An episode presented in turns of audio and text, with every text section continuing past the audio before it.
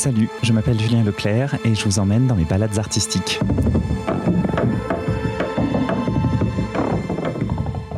Qu'est-ce qu'une première œuvre? Le début d'une longue carrière, les prémices un peu maladroites d'une grande sensibilité, les 400 coups, Citizen Kane, À bout de souffle, Bonjour Tristesse, Duel et plein d'autres, la culture populaire garde en mémoire ces premiers essais devenus mythiques. Mais pour moi, ces premières tentatives, ces réussites éclatantes parfois, cachent toute une partie immergée. Je voulais donc rencontrer des artistes qui signent aujourd'hui leur première œuvre cinéma, littérature, bande dessinée, théâtre ou encore art plastique, je voulais découvrir ce qu'il y avait eu avant cette première création. Régulièrement, je vous proposerai des entretiens autour de la première œuvre. Rentrée littéraire oblige, la première rencontre concerne un roman, Poudre blanche, sable d'or, signé Mathieu Luzac et publié par la Manufacture de Livres. Nous nous sommes retrouvés à des Sapins, dans le quartier de la Source, à Orléans, où il est né et a grandi.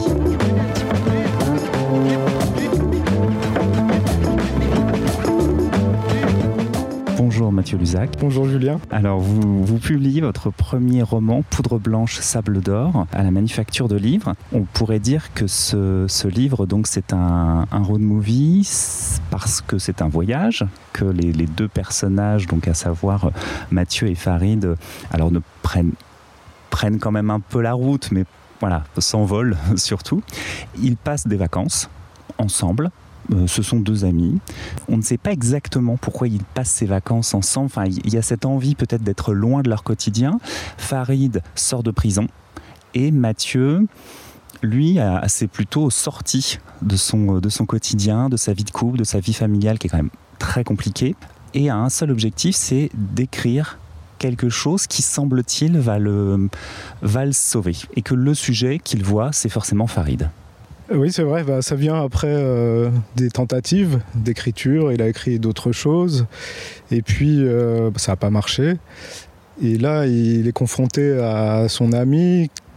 Et il voit en lui un personnage, un, personnage romanesque qui a une vie un petit peu euh, hors des clous. Et effectivement, il a en tête quelques histoires que lui a racontées Farid, qu'il aimerait bien mettre en mots. Et donc il part avec cette idée de euh, d'en apprendre plus, de le faire parler. Et euh, avec un petit peu, oui, dans l'idée que euh, ce qui tient là, c'est quelque chose qui peut changer la donne pour lui et lui permettre de voir aboutir ses projets d'écriture, puisqu'effectivement, ça fait une dizaine d'années qu'il s'y essaye et qu'il sent, en tout cas, il a la fibre, il aime écrire. Il a des retours positifs, des, encouragements, mais euh, ça tarde à se concrétiser. Donc euh, il voit là effectivement une opportunité, même s'il est aussi euh, dans la perspective de passer des vacances. Hein. Il part pas seulement avec son ami comme un objet d'étude, un sujet. Donc il veut aussi partir des vacances. Il sort d'un contexte lourd. Il vient de quitter sa vie de couple. Et, mais effectivement, c'est vrai qu'il voit il voit dans ce périple, dans ce petit séjour, euh, l'opportunité d'accumuler de, la matière pour, euh, pour une histoire qui verrait bien comme un polar. Et ces deux personnages, ça donne aussi l'impression qu'ils partent euh, donc en, vacances, ils partent à, Malaga avec cette idée aussi à un moment de souffler de leur quotidien. C'est-à-dire de, on sent que quand le, le roman commence, c'est-à-dire que le roman commence tout de suite, ils se retrouvent, ils vont partir en vacances, enfin le mouvement s'enclenche très rapidement mais au fur et à mesure, ces personnages vont se livrer d'une manière très pudique et on sent qu'ils ont un passé tous les deux très lourd. C'est-à-dire que c'est personnages euh, qui ont énormément de vécu dans des genres un peu différents. Alors on va commencer par le personnage de Farid. Comment est-ce que vous le présenteriez, ce, personnage-là? Ben, Comme un... D'abord comme un hédoniste, je pense. Euh, qui s'est engagé dans une euh, voie, la délinquance, et plus particulièrement le trafic de drogue mais qui fait ça parce que euh, c'est quelqu'un qui aime profiter de la vie, des plaisirs de la vie, et qui veut accumuler euh, de l'argent pour, euh, pour s'en servir à ses fins, voyager, bien manger, bien boire. faire plaisir à ses proches, sa famille, ses amis, les emmener en vacances. Et, donc ce personnage, c'est un quinquagénaire qui a un un gros vécu, des années de prison derrière lui, liées à des histoires de dettes, de règlements de compte euh, dans, le milieu du trafic de stupéfiants. et qui a qui sort d'une peine de prison un peu accidentelle et qui prend un an, c'est un moindre mal, et il sort au bout de six mois avec un bracelet électronique. Et donc euh, il est dans une forme de, frustration parce qu'il a son activité qui a été euh, empêchée et il s'est retrouvé dans cette routine euh, qui, qui le contraint beaucoup. C'est quelqu'un qui est attaché à sa liberté aussi, à sa liberté d'aller et venir qui est souvent difficile d'ailleurs à, attraper entre guillemets hein, pour l'appeler, euh, se faire rappeler, lui donner rendez-vous, c'est c'est pas toujours évident. Et donc là, euh, il sort de cette espèce de routine du bracelet électronique qui le qui le contraint de rester chez lui euh, les week-ends, de rentrer à une certaine heure la semaine, et donc il a envie de, bouger quoi. Et donc pour le définir, je dirais que c'est un, un voyou hédoniste, ouvert d'esprit aussi, qui aime euh, découvrir le monde. Et c'est un personnage qui est très empêché parce que d'un seul coup, euh, bah, finalement, il peut plus vivre comme il pouvait vivre avant. Donc ça le rend très nostalgique. C'est-à-dire qu'il est vraiment dans cette façon de revoir son passé. Donc quelque part, ce qui sert aussi le personnage de Mathieu, parce qu'il lui, donne quelques anecdotes, des souvenirs. Alors des fois, c'est un petit peu éparpillé. Il se livre pas tout de suite d'une manière très euh, complète. Et en même temps, on a l'impression que le personnage de Farid voit le, voit réellement le présent. C'est-à-dire qu'il d'un seul coup, il découvre peut-être la, réalité. Ouais, alors c'est lié aussi peut-être au fait qu'il est à un point de, sa carrière euh, où la retraite se profile, où les jeunes arrivent, où le, trafic change. Euh, son mode de fonctionnement n'est euh, pas encore dépassé, mais est concurrencé, disons, par d'autres formes euh, de, commerce et euh, d'organisation du trafic. Lui, c'est quelqu'un qui est de la génération du shit, du shit en gros, qu'on fait venir d'abord pour lui en kilos, puis en centaines de kilos, puis en tonnes. Et euh, ce trafic, euh, depuis euh, une décennie, peut-être un peu plus, est fortement concurrencé par, par celui de, la bœuf, de l'herbe. Et l'herbe vient pas du Maroc. On peut la faire pousser, on peut aller la chercher en Hollande, on peut aller la chercher en Catalogne, dans des pays qui ont, des législations plus souples. Et de plus en plus, on peut aussi la faire pousser sur place, dans des caves, des entrepôts, des pavillons, des appartements et voilà, il voit ces jeunes euh, qui s'organisent de cette façon et avec un mode de, distribution euh, euh, qui est celui des quartiers avec guetteur, une certaine division du travail entre le guetteur, le vendeur, celui qui approvisionne. Et lui, il n'est pas vraiment de cette école-là. il est d'une école plus de la discrétion et il s'étonne de voir des jeunes, des préadolescents sur des chaises pliantes. Euh, comme si euh, il s'étonne de voir que le, trafic se fait au grand jour et il trouve pas il trouve ça bizarre euh, disons comme s'il y avait une certaine envie d'aller en prison alors que lui sait ce que c'est que la prison et, ne veut pas y retourner et, aurait tendance à vouloir en décourager les plus jeunes. Et donc il est concurrencé par une jeune génération par euh, une tendance euh, peut-être plus facile au règlement de compte aussi, une violence euh, qu'il a connue mais qui lui paraît se répandre pour des histoires dérisoires, des montants ridicules. Donc voilà, c'est peut-être aussi pour ça qu'il ouvre les yeux sur, le présent et qu'il sent que, que son activité n'est pas en danger, mais il, dit qu'il va devoir euh, bientôt réfléchir à un après, euh, une retraite. Il relève les yeux vers les festivités. L'endroit est idéalement choisi, c'est beau. Depuis qu'il a les moyens, il apprécie le raffinement. Il reste discret, il connaît les enquêtes de train de vie de la police. Mais il aime se faire plaisir. Un bon restaurant, un bel hôtel. Le propriétaire du domaine choisi pour le mariage, au départ, ça le faisait chier de louer à des Arabes. Farid l'a vu à la tête du type, l'a senti mais il sait amadouer les Français. Il passe toujours bien auprès des vieux ouvriers de son quartier. Toujours bonjour, un petit mot, la santé, la météo, le foot. Il méprise les jeunes insolents, agressifs gratuitement. Des merdes, aucune valeur. Il a vite dissipé les réticences du proprio. Vous faites quoi dans la vie? J'ai ouvert une pizzeria. On se bat, mais avec ce qu'ils nous prennent, hein. Les impôts, l'État, Farid a fait mouche. Le type a embrayé, la taxe foncière, blablabla. Il a pris les arts en liquide pour la réservation sans se faire prier. Un mariage réussi, mais Farid est préoccupé. Ce coup de fil de l'Espagne qui ne vient pas. Pourquoi Mounir n'appelle pas? Ils auraient déjà dû réceptionner C'est rien, ça va venir. Ça va? T'as l'air bizarre. Avec le temps, Stéphanie le connaît bien. C'est devenu vraiment sérieux depuis un an avec cette amie d'enfance. Il se tourne vers elle, elle est belle dans sa robe. Il se verrait bien se marier lui aussi, et avec elle. Et pourquoi pas un enfant? Deux? Des petits boxeurs, ou des joueurs de foot, si c'est des garçons, ou même une petite footballeuse. Les temps changent. Mais il y a d'autres urgences. Pense à autre chose. Il y a des moments où on a l'impression qu'ils sont un peu dépassés, mais d'une manière très. Ah, c'est un personnage quand même assez taiseux. Et c'est peut-être un des points communs avec le, personnage de Mathieu, qui lui est aussi un peu dépassé. Ce qui est en fait ce que j'ai trouvé assez drôle, c'est que c'est lui qui initie, c'est-à-dire c'est lui qui, nous raconte le, roman, l'histoire. Euh, on voit tout à travers ses yeux, et plusieurs fois il est complètement à côté. C'est-à-dire qu'il est en retard, euh, il suit un peu le mouvement, et c'est un, un, drôle de personnage en fait, Mathieu, parce qu'on a l'impression qu'il, euh, à la fois, il veut faire quelque chose, mais c'est un peu compliqué à assumer. C'est ça, il est un peu névrosé. Il a des ambitions, il sait qu'il a des qualités, qu'il sait faire beaucoup de choses.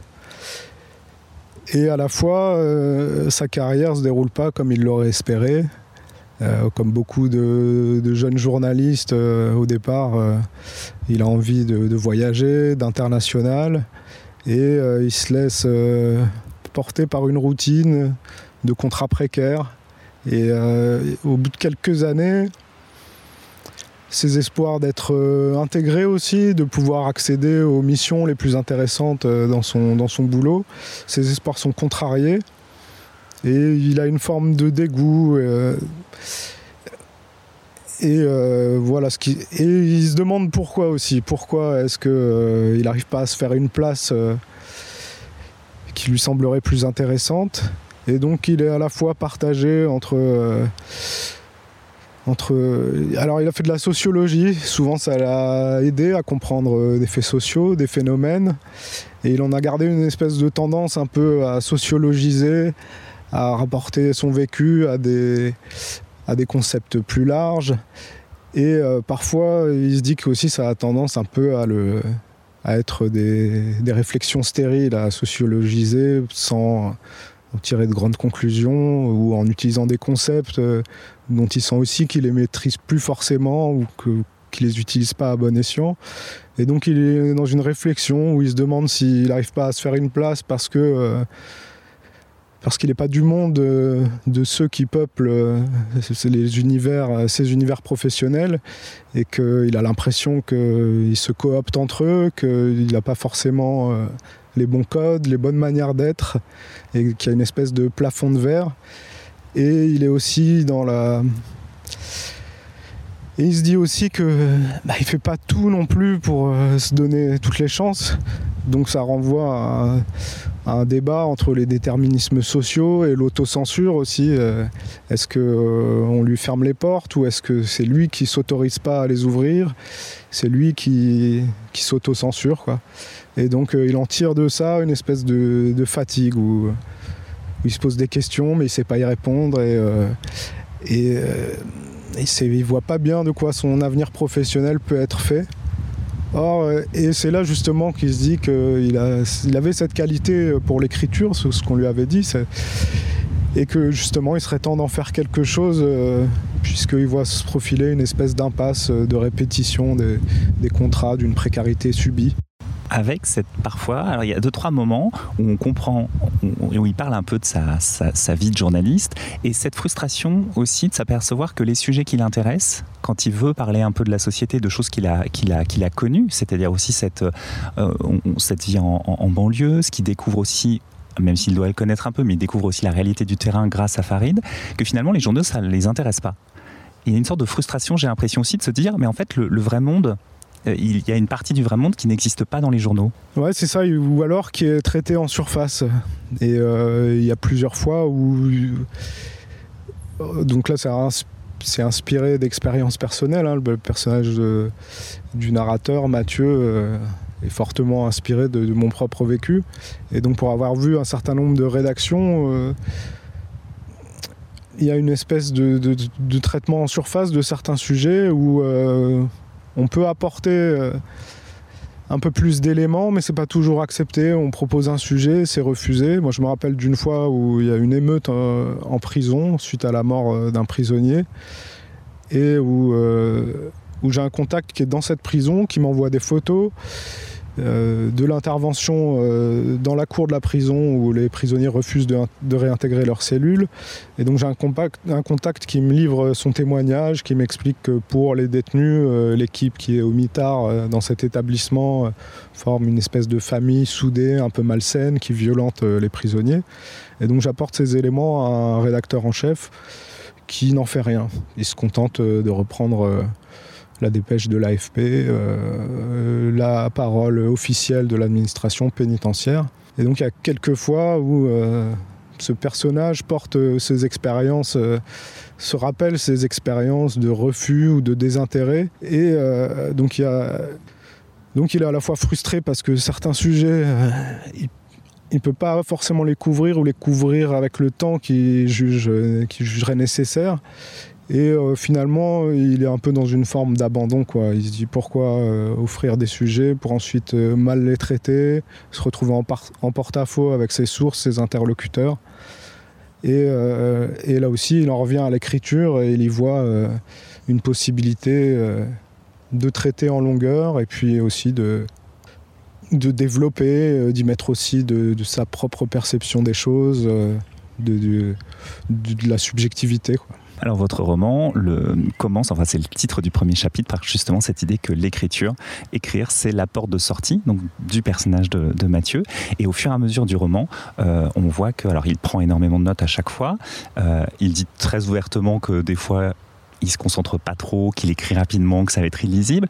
Mais il y a un moment le fait de, passer le pas. Et, là, euh, euh, dans votre roman, il y a aussi cette idée-là. C'est à quel point les mots sont importants, le temps de l'écriture et de l'histoire, au sens très large, à la fois cette, la, fiction, mais cette fiction qui parle aussi du présent, est, importante. Ça, dès le début, vous aviez cette envie de quelque part, de faire une sorte de, pas forcément de déclaration d'amour à l'écriture, mais un petit peu quand même?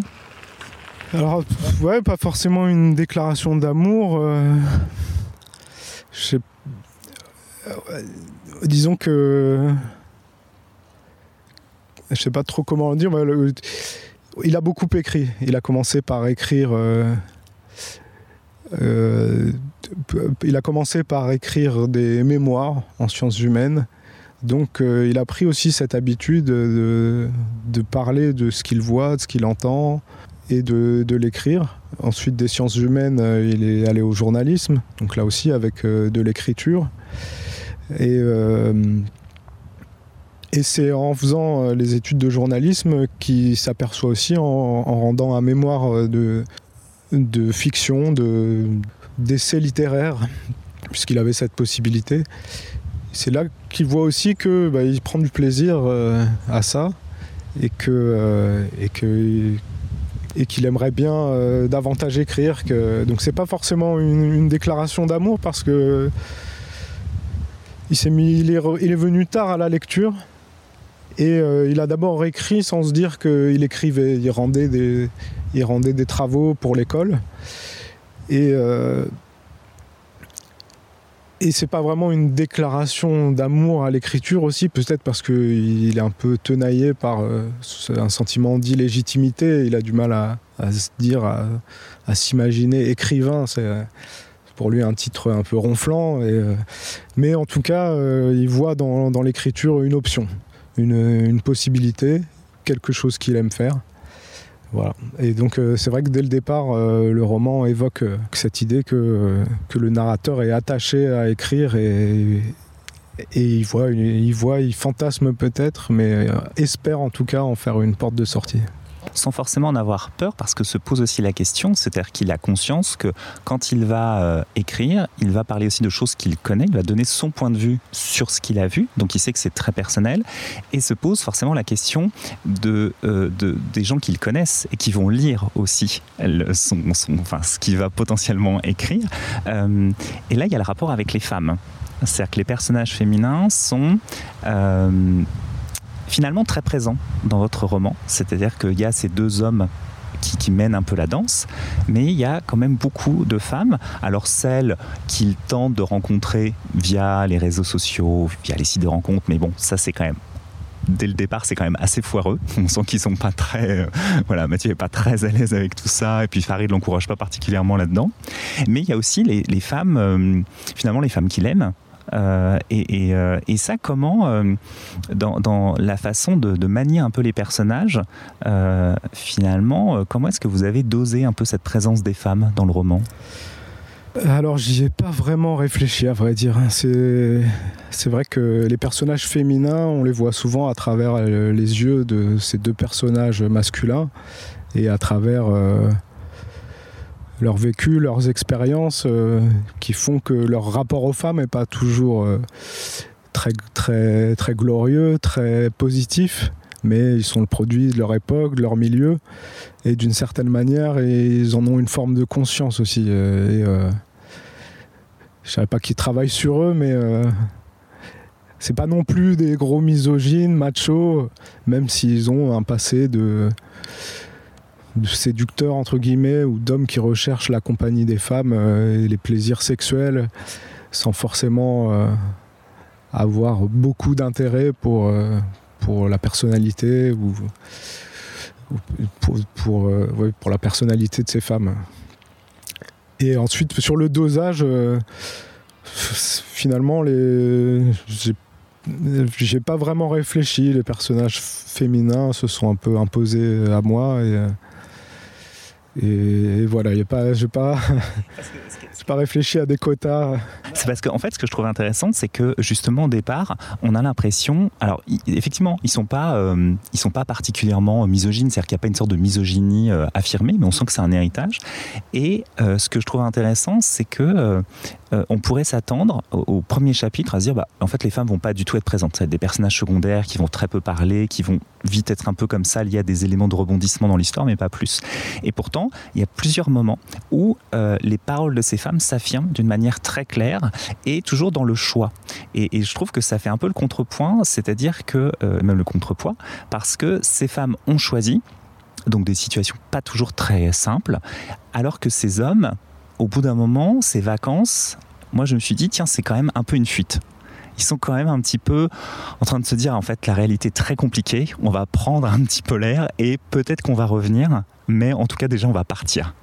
Ouais, c'est vrai qu'ils se font une espèce de, parenthèse où euh, ils veulent euh, partir pour oublier euh, leurs soucis, leurs ennuis respectifs, leurs préoccupations. Et, mais finalement, ils n'y échappent pas totalement puisque tout ça, ces préoccupations reviennent dans leurs discussions et nourrissent leurs échanges. Et vous, l'écriture de ce roman, c'est est-ce que pour vous c'était aussi un peu une sorte de de, parenthèse? Enfin, comment vous êtes euh, lancé dans ce, dans ce roman?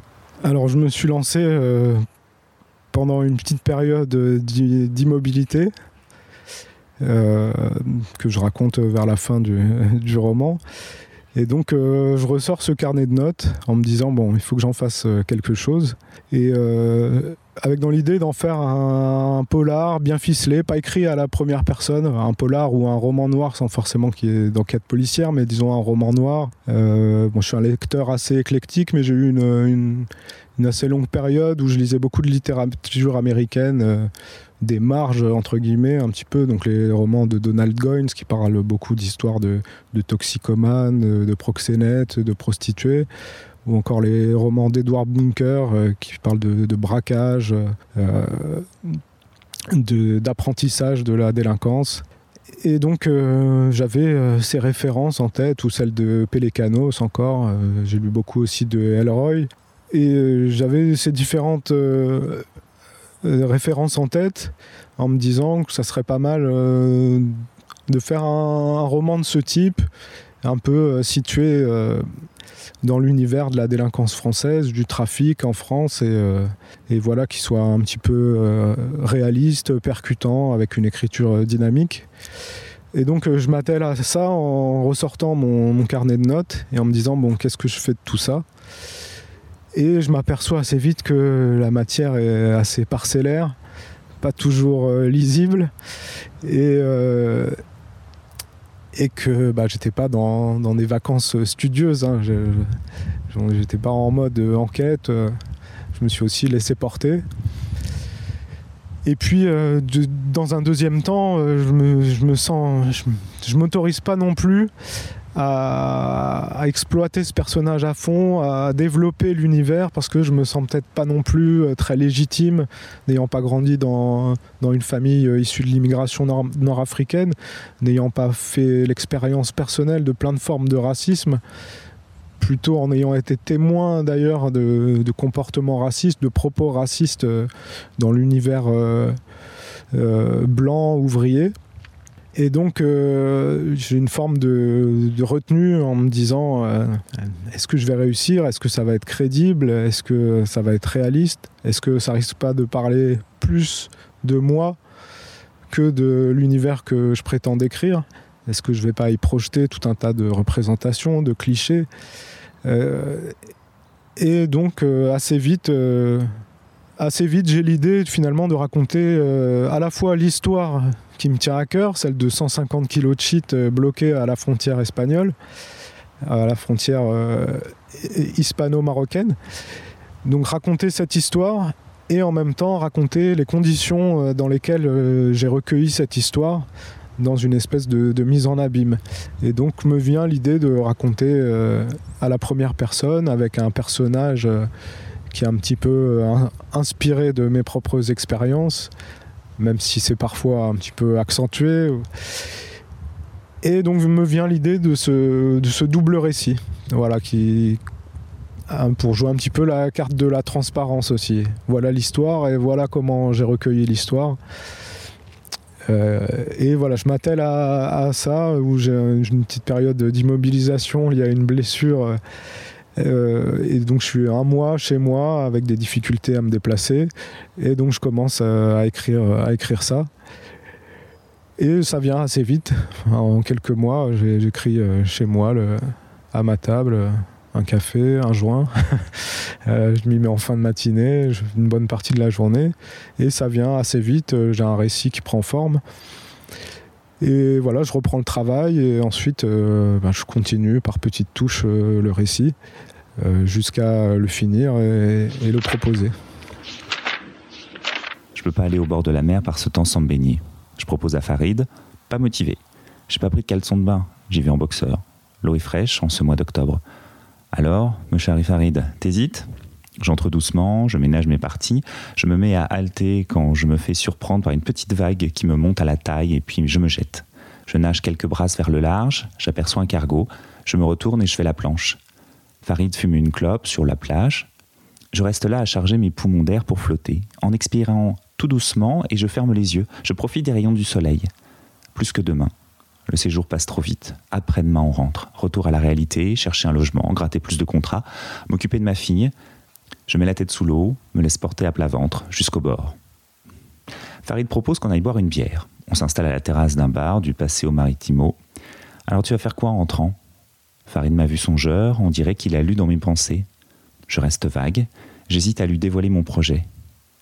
Si on coopérait sur un livre inspiré de ton vécu, je renonce. Ce soir plutôt quand on sera posé à l'appartement. À mon tour de surprendre Farid, perdu dans ses pensées, le visage fermé. Et toi, t'as des soucis Il me fait répéter. Non, non, ça va. Juste un truc à faire en rentrant, rien d'important. Il se remet à évoquer ses souvenirs ici. Le défilé des voitures de luxe, les Bentley et autres Lamborghini devant les grands hôtels, les discothèques, les restaurants. Lui aussi, il a claqué du pognon sans compter, mais plus discrètement, il me précise des virées d'hôtel en hôtel sur la côte avec Stéphanie, des bons restos, des bonnes bouteilles, des excursions en bateau et des voyages un peu partout. Il me redit son goût pour les découvertes des cultures, des ambiances, des monuments, en passant par la cuisine. Quand je vois certains, ils veulent pas sortir de leur quartier, ils sont perdus en dehors. Ça rime à quoi, sérieux? C'est pas ça la vie. Faut ouvrir les yeux, être curieux. J'acquiesce sur le mode de l'évidence. Est-ce que vous vous rappelez de votre premier texte, premier texte que vous avez écrit? Oui, oui, je me rappelle d'un premier texte, euh, vraiment, mais assez court, euh, qui racontait une histoire de vol à l'étalage, qui se finit par qui se finit par des gifles données par un vigile, pas content d'avoir que, son employeur se soit fait voler des malabars. Donc un texte d'adolescence, qui est le premier euh, texte d'une série de, de petites nouvelles euh, euh, consacrées au thème du vol à l'étalage. Chaque nouvelle est un vol. Donc la première, c'est ma première histoire, c'est un vol de malabar. D'accord. Est-ce que vous vous rappelez la, la, première idée qui vous est venue pour ce roman?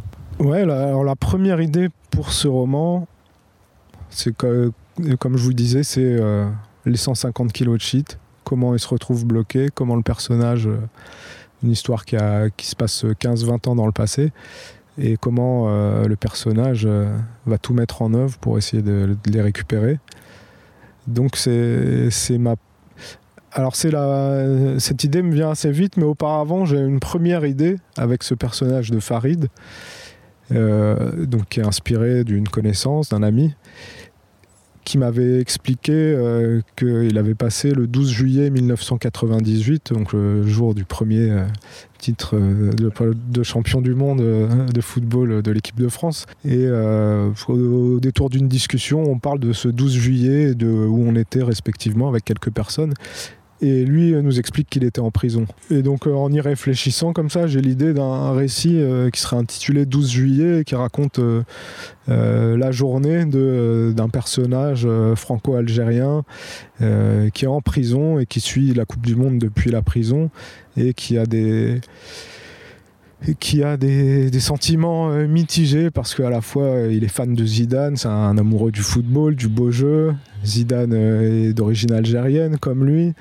et il a envie de voir Zidane briller, mais il aimerait bien aussi voir la tête des matons si la France perdait. Et donc, enfin ça c'est l'idée que je me fais du récit. Et donc ça, j'y réfléchis comme ça et puis un jour j'en reparle au personnage de Farid. Et euh, je lui explique un peu cette idée. Il me dit De quoi? Mais ah non, mais moi, euh, en prison, je me rappelle même pas de cette journée. Mathieu, il nous mettait des, cachets, on était défoncés euh, sous calmant. Je me rappelle même pas. Est-ce, qu'il, ce que je voulais qu'il gagne? Est-ce que je voulais qu'il perde? Aucun souvenir.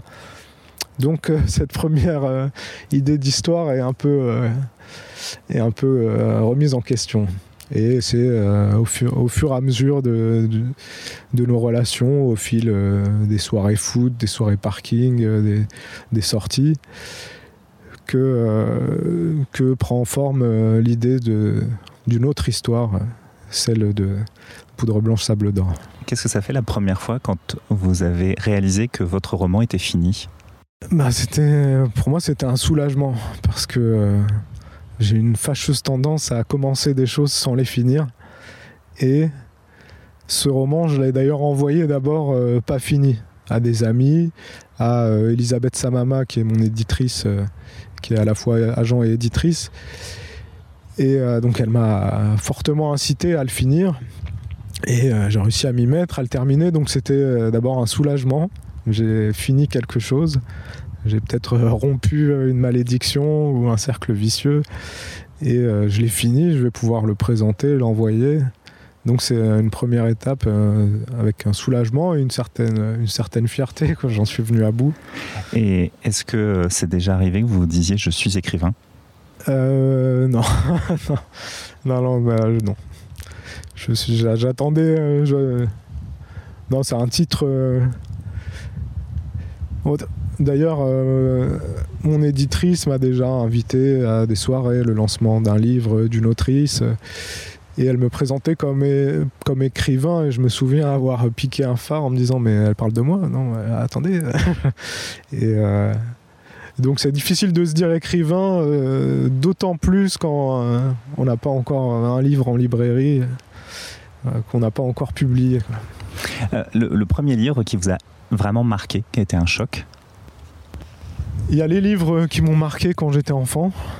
Et euh, je me rappelle de L'île au trésor de Stevenson.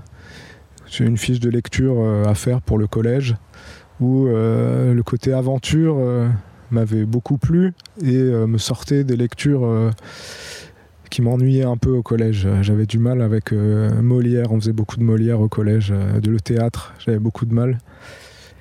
Et je me souviens de L'île au trésor ouais, comme un des premiers souvenirs marquants de littérature. Et puis j'ai eu une longue période sans lire vraiment de littérature, après le lycée, jusqu'à être dans un cursus de troisième cycle où là, je commençais à en avoir marre des lectures sociologiques. Et, euh, j'ai lu euh, Pimp de Iceberg Slim. Et, euh, et ouais, ça m'a fait un choc parce que je me dis, ah, mais il y a une littérature comme ça qui existe. J'étais passé un petit peu à côté, quoi. Et donc ça m'a fait un choc et un autre choc. Bon, désolé, ça fait trois livres du coup, mais c'est L'accro de Donald, de Donald Goines qui raconte euh, la descente aux enfers d'une jeune fille noire euh, de la classe moyenne euh, qui, qui, commence à se droguer sous l'influence d'un copain. Elle commence à se piquer à l'héroïne sous l'influence néfaste de son mec qui va finir par la prostituer. Et avec des scènes, une scène de début très choquante et, euh, donc j'ai lu ça euh, à la fois un peu dégoûté, fasciné, et en me disant euh, que je voulais lire d'autres livres de Donald Goines, et en me disant qu'il y avait là une, une, littérature que je soupçonnais pas et que j'avais envie de découvrir. Donc voilà quelques, quelques, pistes. la première fois que vous n'oublierez jamais La première fois que j'oublierai jamais. Alors là, J'avoue, je pas. Je, vous, me vous me prenez de court.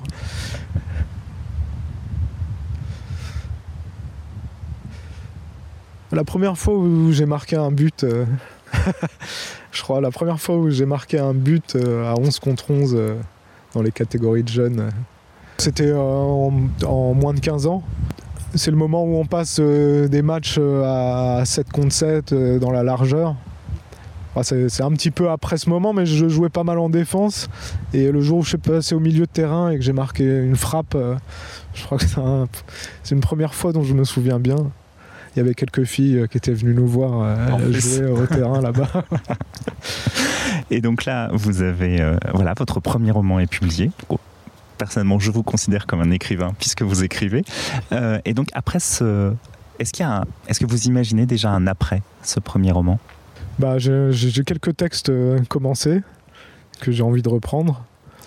Donc, euh, ouais, j'imagine euh, un prochain projet avec un des personnages de Poudre Blanche Sable d'Or qui s'appelle Yacine et avec qui j'avais déjà commencé à travailler sur un livre où là c'était différent d'avec Farid puisque plus des histoires de, précarité. C'était, on avait travaillé sur sa biographie un peu romancée, avec beaucoup d'heures d'enregistrement, où on a enregistré euh, en buvant pas mal de bière, fumant des joints.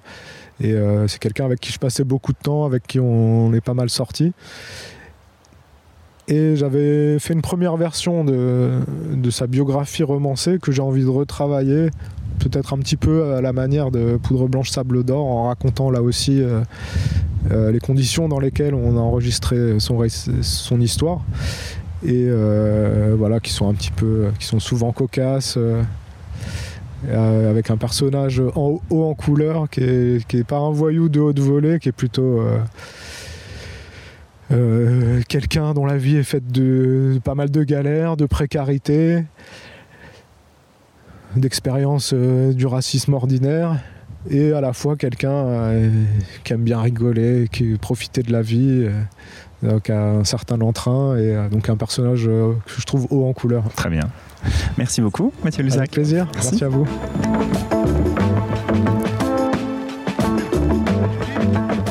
Merci à Mathieu Luzac pour sa disponibilité et sa bonne humeur. Je rappelle que son premier roman, qui s'appelle Poudre blanche, sable d'or, est publié à la Manufacture de Livres. N'hésitez pas à partager et commenter ce podcast. Vous retrouverez très prochainement d'autres balades artistiques sur mon audioblog Arte que vous pourrez également écouter sur d'autres plateformes.